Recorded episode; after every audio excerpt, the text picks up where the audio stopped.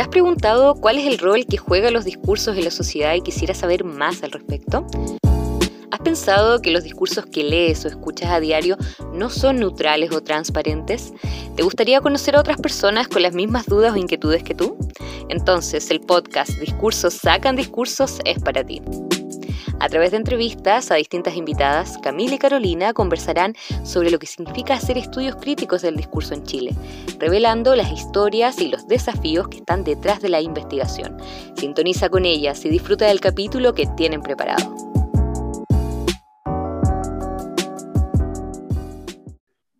Hola a todos, todas y todes y bienvenidos al cuarto episodio de nuestro podcast como les mencionamos en el último episodio, estamos súper satisfechas con la recepción que ha tenido esta iniciativa y por eso mismo nos inspiramos un poco para variar el formato de conversación que hemos estado desarrollando. Este es un capítulo ser un poquito distinto porque nos acompañan dos compañeras que están iniciando sus trayectorias como investigadoras y con quienes vamos a poder compartir otro tipo de preguntas, interrogantes, inquietudes que son propias de la etapa de alguien que está recién comenzando. Para ayudarme a presentar a nuestras invitadas, eh, está conmigo Camila, como siempre. ¿Cómo estás, amiga? Hola amiga, ¿cómo estás? Yo también estoy muy contenta y expectante de lo que pueda surgir de este diálogo, que además nos pareció necesario justamente para dar cabida a otras voces que puedan expresarse en torno a lo que significa comenzar a formarse en el campo de los estudios críticos del discurso. Nuestra primera invitada es María Luisa Guerrero Díaz. Ella es profesora de castellano y magíster en educación de la Universidad de Santiago de Chile.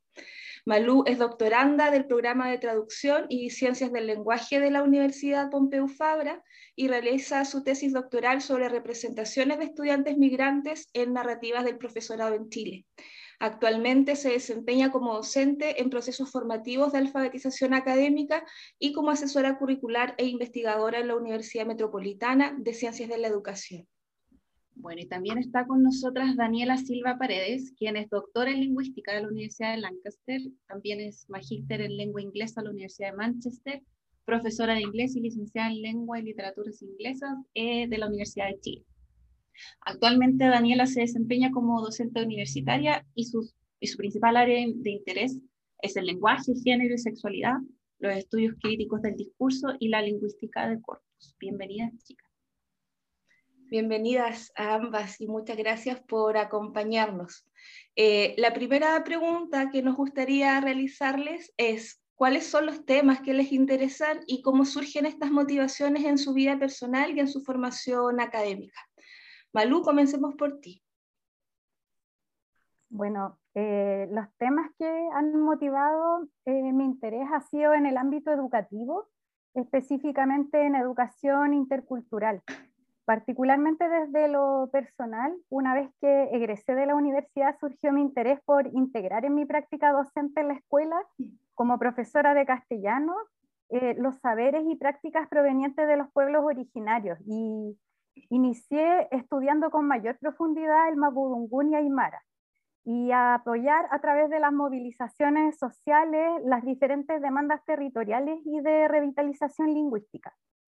Y en paralelo, eh, me incorporé a un colectivo de danzas andinas donde participé con compañeros y compañeras provenientes principalmente de Perú.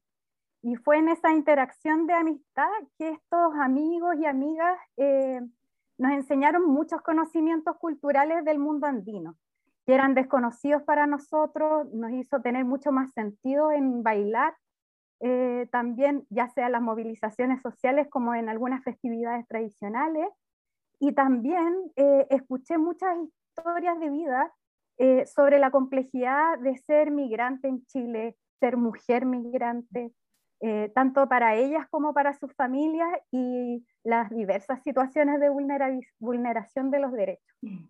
Eso eh, fue una parte clave en mi proceso de investigación que estoy llevando a cabo. Abrió mis ojos de alguna forma a todas estas interacciones y eh, comencé posteriormente a eso a realizar mis estudios de magíster en educación y centré mi atención en los proyectos educativos interculturales que en ese momento en algunas escuelas en Chile estaban focalizadas principalmente en la interculturalidad, pero desde los pueblos indígenas. Y en ese espacio de investigación las escuelas empezaron a recibir estudiantes migrantes. Entonces, en ese momento tuvieron una gran interrogante sobre estos otros tipos de interculturalidad.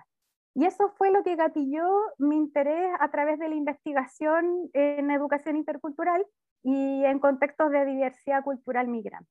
Eso es más o menos lo que, lo que, eh, cómo surgió esta motivación. Gracias, Malu. Y Daniela, ¿qué nos puedes contar tú?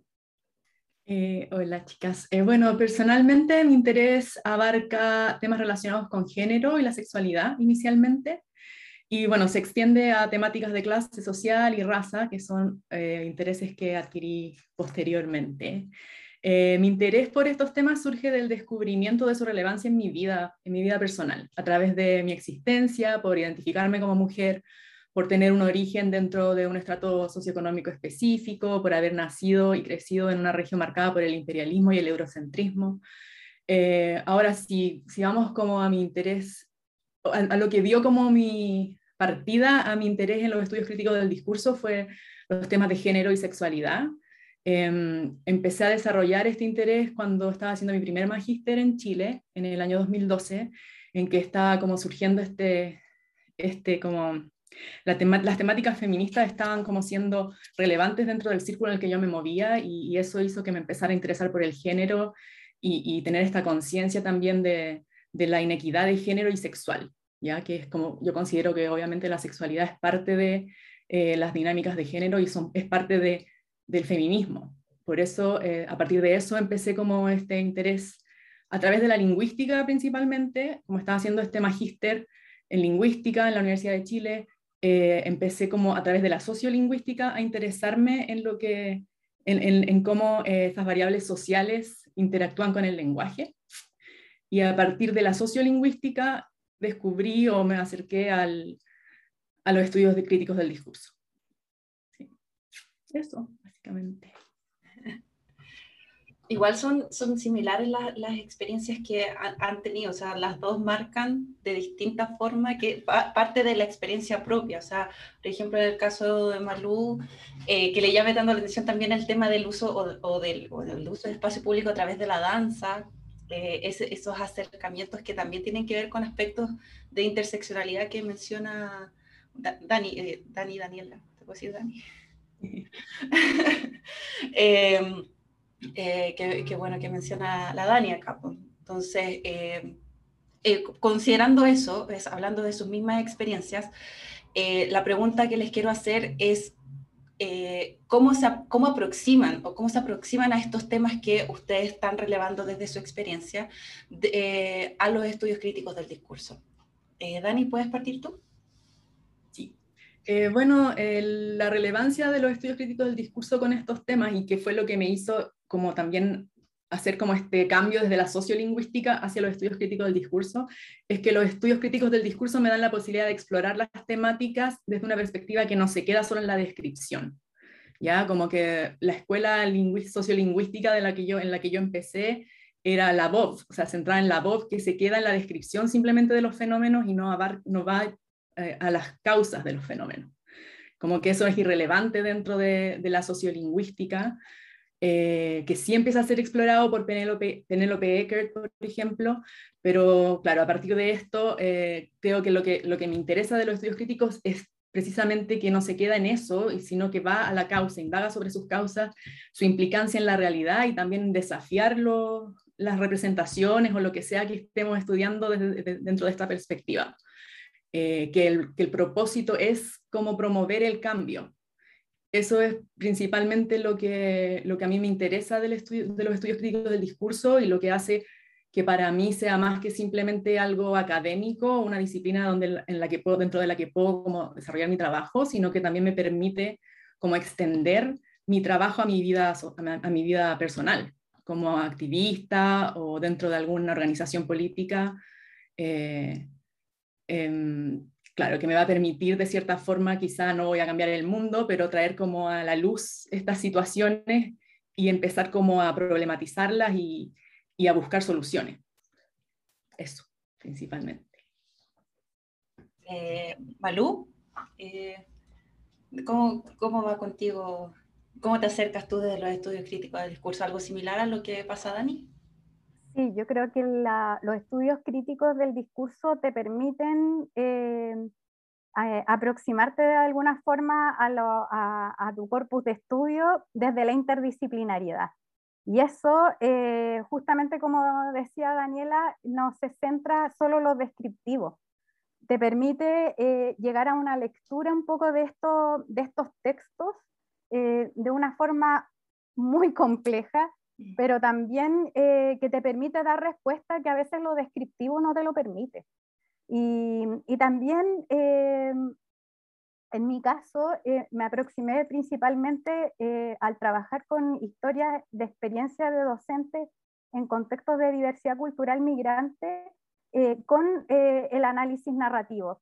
Y, más allá del lago, el análisis narrativo te permite, y, bueno, explorar las representaciones sociales, te permite ver en el análisis no representaciones planas, eh, de hecho, eh, he podido ver una diversidad de, representaciones, incluso a veces hasta en una misma historia. Entonces, eh, en buenas cuentas, cuando haces la lectura con los estudios críticos del discurso, no tienes una categoría a priori, sino que más bien son aquellos discursos en los que emergen justamente todas estas voces que se dan en las historias. Sí, es clave lo que ambas señalan, es muy interesante. No, no ha surgido, Carola, no sé si recuerdas, estos puntos no los hemos tocado en, entrevistas anteriores, así que es muy, muy, muy sugerente. Eh, y precisamente tanto el salto de lo descriptivo a lo explicativo, a lo reflexivo, y para llegar ¿no? a, lo, a lo crítico, como, como también este componente interdisciplinar, atraviesan justamente los, los estudios críticos del, del discurso. Bueno, siguiendo en esta, en esta línea, eh, otra cosa que quisiéramos preguntarles es cuáles han sido los desafíos tanto personales como profesionales que les ha tocado enfrentar durante este proceso de formación, ¿no? Como investigadoras jóvenes. Em, Daniela, ¿cómo ha sido para ti? Para mí, eh, bueno, hay como diferentes factores, yo creo que, no sé, quizás un poco centrada a mí misma todo esto. No sé si aplica como para otras personas, pero desafíos personales puede ser un poco como estar dentro de la, de la academia, más como en la parte de, de la carrera que en la parte como de hacer investigación propiamente tal, eh, todo lo que implica aparte de la investigación, como tener que hacer, por ejemplo, redes. Ese tipo de cosas para mí han sido como un desafío personal porque por mi forma de ser quizá me cuesta un poco eh, como formar redes con gente, porque soy como bien eh, tímida, por decirlo de alguna forma. Eh, entonces, más que nada como eso, yo creo que un desafío personal, eh, como esta, este siempre constante networking que hay que estar haciendo dentro de, de nuestras dentro de la academia, y profesionalmente también quizá tiene que ver con mi contexto, como estar dentro de un contexto laboral igual precarizado. Em, como llegar a Chile de vuelta, tener que trabajar como a honorarios, que es lo que uno suele tener como al alcance, y, eso como que ha hecho difícil em, llevar a cabo investigación, como me ha costado esta, esta conjugación de, de la vida laboral, eh, que no te da mucho tiempo para nada, ¿cierto? Porque estamos como, si estoy como en un contexto eh, de trabajo honorario, es, como muy inestable, es muy difícil, tú no sabes si vas a tener cuántos cursos vas a tener el próximo semestre, tienes que ahorrar para, para vivir el verano. Entonces, todo ese tipo de cosas siempre me ha, resultado como en una sobrecarga laboral que me ha dejado como la parte de la investigación, la parte eh, de, de, hacer como investigación eh, relegada a, a no sé, pues a las vacaciones. ¿cachai? Entonces, es como, eso es, creo que es lo más complicado dentro del contexto, dentro de Chile, como, más que, más que, más que la disciplina en sí, para mí el problema ha sido el contexto, como el contexto eh, social, no sé si social, laboral, neoliberal en Chile. Sí. De todas maneras, yo al menos, y me imagino que Carola también, nos sentimos plenamente identificadas con lo que estás planteando. Eh, y Malú, ¿cómo lo has llevado tú? Bueno, también no, no, quiero replicar el desafío personal y profesional a todos. En realidad, a mí me, me ha generado mucha ansiedad el tema del proceso de investigación de doctorado. O sea, siempre estar, eh, eh, vuelves a releer y tienes mucha duda a veces de la misma consistencia interna de tu, de tu misma investigación, eh, que a veces visualizas contradicciones. también a veces cuando compartes avances en grupos menos colaborativos, por decirlo así, me ha complicado a veces la, la cultura académica eh, a veces de la sanción y, la evaluación de tus avances en vez de colaborar efectivamente en darte aporte. Eh, pareciera ser que está muy instalada esto de, de, criticar pero, o cuestionar ciertos, ciertos avances, pero no, eh, pero no hacerte ver, por ejemplo, cómo, cómo tú puedes avanzar. Pero también me ha pasado que, que he tenido otros contrapuntos de, de, colegas y que están en mi mismo proceso y ha sido muy, muy generoso. Em, también eh, me perdí de alguna forma como desafío, a veces en el tema de las lecturas o en explorar los métodos de investigación también. Eh, eh, eso em, yo creo que em, me costó a veces gestionar el tiempo entre las lecturas y, y, no focalizarme. A veces me, me perdía un poco como en, en ese sentido. Eh, pero bueno, gracias a la colaboración bueno, de mi mismo director de tesis, como yo me encuentro eh, en pleno proceso de, doctorado, y la colaboración con otros colegas me han permitido destrabar esas, esas tensiones.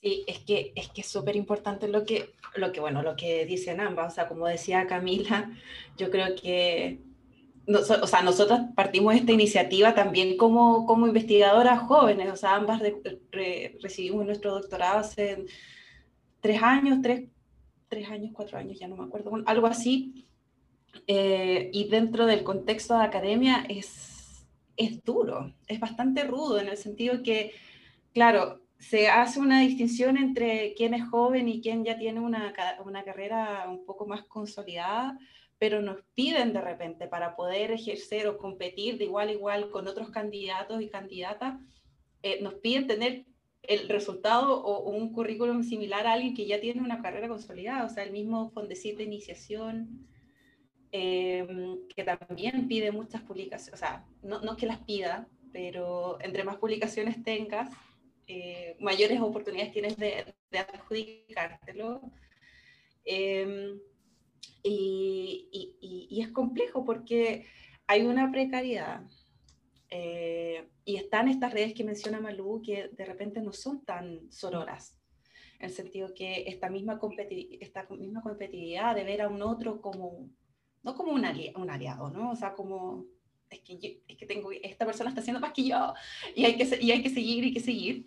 Eh, entonces, estos refugios que mencionas también, Malu, son importantes. O sea, yo siento que, bueno, con Camila somos amigas, pero también hemos hecho, este, nos hemos hecho nuestro propio nicho de redes colaborativas que efectivamente se apoyen, ¿no, Cami? Sí, ¿no? Y quería también destacar lo que mencionaba Daniela, que, que en este contexto de la academia ¿no? neoliberalizada, donde todo está mercantilizado, donde todo está enfocado en la producción, en hacer carrera, en competir por lo que tú señalabas, eh, Carola, de publicar, tener más publicaciones, no ganar proyectos en, en teoría y nosotras lo, experimentamos recientemente, no, no, no, estás considerada o no, te sientes identificada aún como investigadora en tanto no te adjudiques proyectos con fondos concursables, ¿no? Por ejemplo, y como que recién recibes ese estatus cuando eso ocurre. Pero para que eso ocurra hay que llegar, primero, como señalaba eh, Daniel, a trabajar mucho a un horario, por ejemplo, a hacer malabares para poder investigar en los ratos libres, porque si estás trabajando eh, en docencia, por ejemplo, todo tu, esfuerzo, tu concentración se dirige a hacer clases, no a preparar materiales, en fin. Eh, y, al final dispones de todo tu tiempo de vida, ¿no? o la mayor parte de tu tiempo de vida para lograr eh, como ganar camino ¿no? o acortar esta brecha en, en otros tiempos que debiesen ser de descanso o, en fin, debiesen ser tiempo tiempos personales nada más, ¿no? Entonces es muy, es muy relevante, es clave lo que, lo que ambas nos cuentan. Y Dani, todavía has levantado la mano, ¿querías comentar algo más? Eh, ya lo olvidé, pero si quería decir algo, estaba pensando como en, en, en, el proceso de estudio, ¿cierto? Como más que nada lo mismo que decía María Luisa, yo realmente tuve suerte, creo, porque me aislé. no sé si tuve suerte en realidad, como que me aislé un poco de la carrera, pero sí, bueno, creo que es, es, clave que uno tiene que tener claro cuando estudia posgrados y que es una carrera, no, es, no solo en el sentido que uno conoce como carrera profesional, sino que literalmente carrera competición. Y, y eso lamentablemente se ve reflejado en, en, los compañeros muchas veces, en la gente que te rodea, en ir como a, un, a una conferencia y, y, y que sientas que te están queriendo destruir, ¿cierto? Y, y, se da eso pues mucho, no, no hay como quizá un, un, ambiente de construcción de conocimiento entre todos, sino que es más bien como quién es mejor. Entonces uno tiene que estar dispuesto a ser parte de eso o quizá dentro mismo de nuestra, de nuestra, eh, dentro de nuestra forma de, de ver todo esto, eh, tratar de revertirlo de cierta forma. O sea, ustedes tienen como uno encuentra como su red, ¿cierto? Su red de protección en el fondo. Y claro, es como importante eso, yo creo, como para sobrellevarlo, tener como estas redes de, de apoyo y no sé, eso, creo que. sí. Eh, oye, avanzando. Eh, chicas, en el contexto actual, ¿no? que estamos atravesando una pandemia y hay hartos cambios sociopolíticos relacionados con bueno, las movilizaciones recientes y el proceso constituyente en Chile, ¿Cómo conectan sus propias experiencias y vivencias y los focos de investigación que tienen en este escenario tan revuelto y exigente? Malú, partimos por ti. Bueno, eh, en el contexto de la pandemia y las movilizaciones sociales en Chile eh, y el proceso constituyente, lo experimenté estando en Barcelona. Por tanto, pude enterarme a través de los medios de comunicación y redes sociales sobre eh, sobre todo lo que estaba ocurriendo y también estaba vivenciando la pandemia a la vez yo en, eh, posteriormente cuando tuvimos el confinamiento. Y bueno, viendo con gran preocupación eh, la, la, criminalización de la protesta social, el uso de violencia por parte de los carabineros de Chile, y eso sin duda tuvo impacto directo en mi investigación. O sea, tuve que, por ejemplo, entre, entre esas cosas, eh, realizar ajustes en la recolección de datos, eh, ya que me encontraba en pleno proceso de recolección y yo comencé haciéndolo de forma presencial. Todas aquellas historias de vida fueron eh, recolectadas estando yo presente. Por lo tanto, derivó después en una modalidad de recolección de datos de forma virtual que lo tuve que explicitar por escrito en la metodología. Y también en las entrevistas que posteriormente tuve de forma virtual, eh, comenzaron a salir estos elementos de contexto de todos mis participantes. Y, se nota de forma brutal eh, cómo eh, el contexto eh, de la protesta social, las suspensiones de clase, la acentuación de la desigualdad social producto de la pandemia se ha manifestado justamente en, en, mi proceso de investigación. Sí, en realidad es bastante brutal. Yo, bueno, ahora en el, en el, en el proyecto en el que estoy trabajando también estoy trabajando con gente migrante y es brutal, uno como que de repente sabe que hay vulnerabilidad y hay, y hay cosas que uno las sabe, pero verlas en el día a día o no poder, por ejemplo, contactarte con alguien porque no tiene los medios para ser contactado, porque salió, ya no tiene la escuela como quizás un refugio dentro de esa vulnerabilidad, es, es, es, bastante brutal y de repente estas mismas exigencias que mencionaba Dani en un principio, de producir, producir, producir, eh, no dejan abordar bien ese, ese, esos fenómenos y esas problemáticas sociales, ¿no? Dani, ¿cómo los has abarcado tú? Mira, a mí me pasó que justo el momento en que yo volví del doctorado, eh, estuve en Chile, no sé, seis meses alcancé a estar en periodo de corrección de mi tesis y fue el estallido social. Entonces, como que la verdad es que como que siento que quedé un poco en pausa, en stand-by, primero por el estallido social, después como por, el, por la pandemia, que fue unos meses después.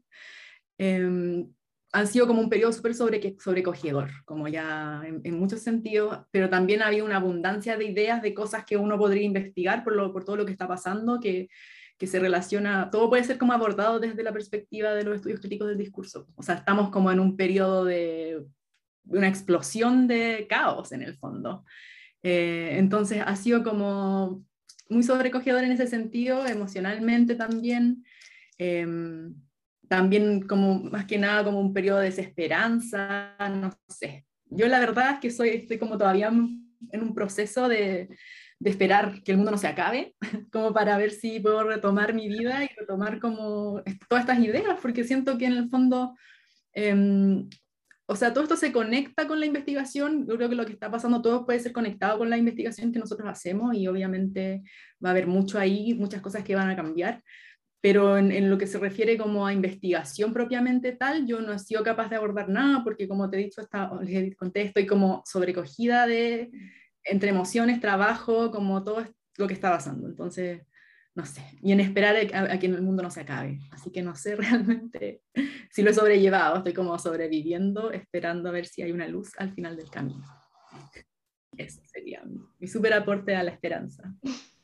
Sí, bueno, eh, sin, lugar a dudas que han sido tiempos muy duros, muy revueltos, muy exigentes y, y, todo está atravesado, o sea, lo, sociopolítico nos atraviesa, ¿no? Lo, personal, lo íntimo, el estrés, la preocupación, las tensiones, en fin a la larga está todo conectado y como bien decía Daniela, claro que nuestros temas de, investigación eh, no pueden no dialogar ¿no? Con, este contexto macro, este contexto mayor.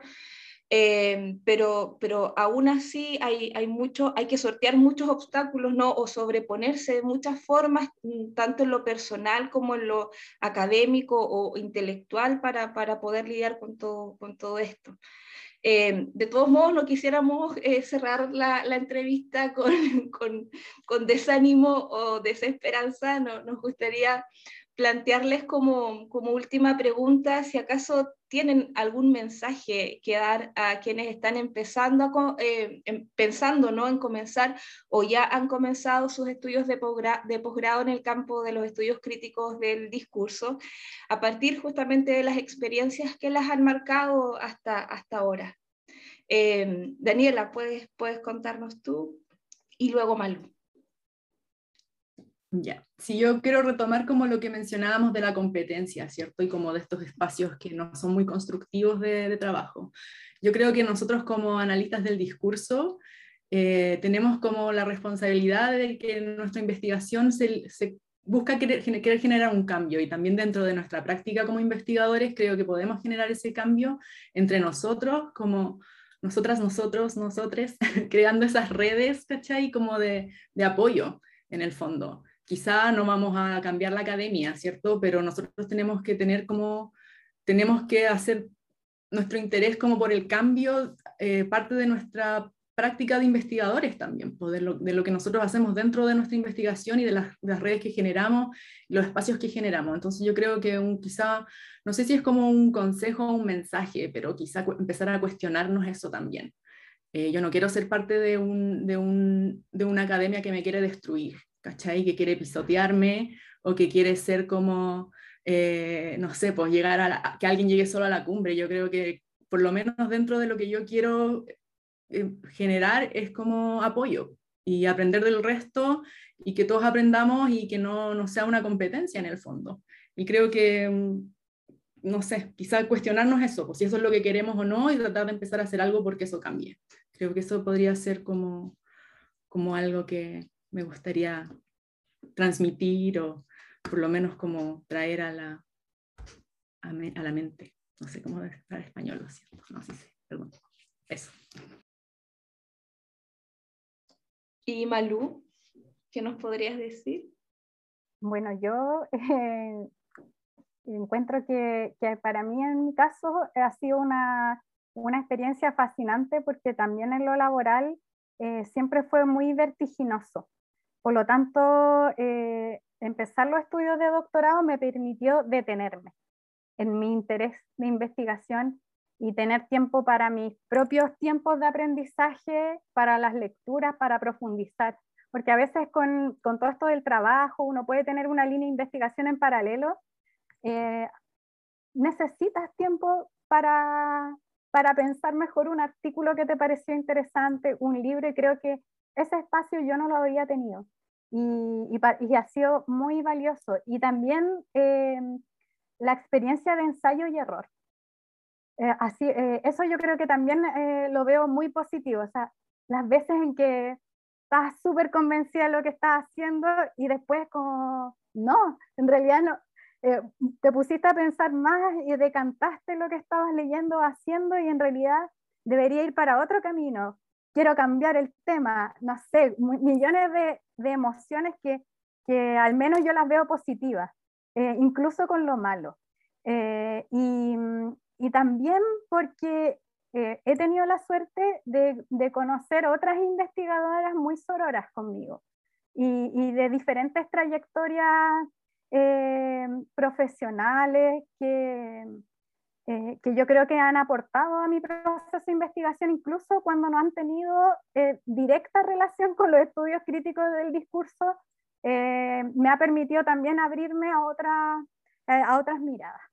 Así que yo recomiendo hacerlo si es que es parte de un proyecto porque eh, al menos para mí ha, valido la pena. Sí, eh, sí, yo creo que ambas mencionan aspectos que son complementarios. O sea, el hecho, el mismo, el mismo espacio que uno se puede dar para el ensayo del error contradice ¿no? esto de, de, lo brutal que de repente puede llegar a ser la academia, de esto de estar en constante competencia. Eh, y, también parte de, la, de, uno, ¿no? O sea, como que si uno se da, uno parte desde su práctica, dando ese espacio al ensayo, el error, también uno puede ir eh, cambiando, no la academia, como dice la, la, Dani, pero sí tus espacios, los espacios que tú ocupas dentro, dentro de la academia. O sea, con Camila también, insisto, eh, somos, somos eh, investigadoras jóvenes eh, y que siento que también lo hacemos desde nuestra práctica en el sentido de democratizar ¿no? el, tanto el conocimiento y, lo que, y los intereses de esta investigación, porque son las bases ¿no? de los estudios críticos del discurso, ¿no? esto de ir en contra de estas relaciones asimétricas. Entonces, de repente caemos en estos, eh, o, o de repente se caen estas contradicciones de caer en la vuelta de la rueda del, del sistema, ¿no? Pero olvidar también del por qué estamos haciendo lo que hacemos, ¿no, Cami?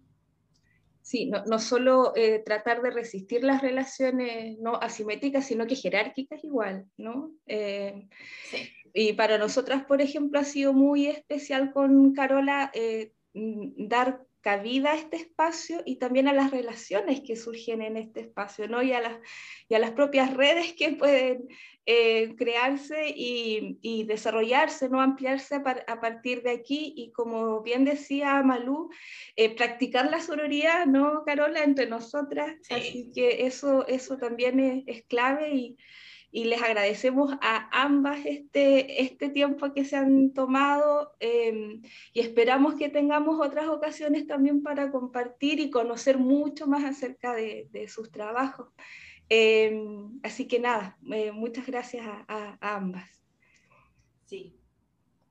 Gracias a ustedes por la, por la oportunidad de, de hablar un poco de todo esto que nos aqueja, no sé si aquejar es la palabra, pero eh, muy, una excelente iniciativa lo que están haciendo eh, con el podcast y todo. Gracias. Gracias.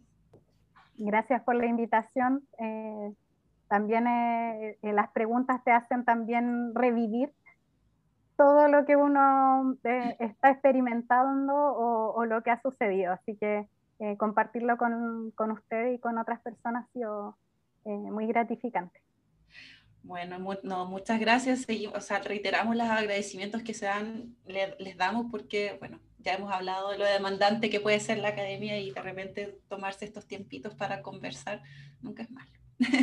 Eh, así que bueno, queremos, ya finalizamos el capítulo o el episodio de hoy, así que también aprovechar de dejarles invitadas para nuestro próximo episodio, en donde vamos a conocer a otra analista del discurso, sí, realizando investigación en el contexto nacional. Un abrazo, que tengan una linda semana. Gracias, chao. Gracias, chao. Chao, chao. Muchas gracias por acompañarnos en un nuevo episodio de Discursos Sacan Discursos. Les invitamos a seguir el podcast en Spotify y en nuestra cuenta de Instagram Discursos Sacan Discursos para que puedan recibir notificaciones sobre nuestros próximos capítulos. También pueden revisar la página web y el Facebook de ALET Chile para tener más información sobre esta y otras actividades. Hasta pronto.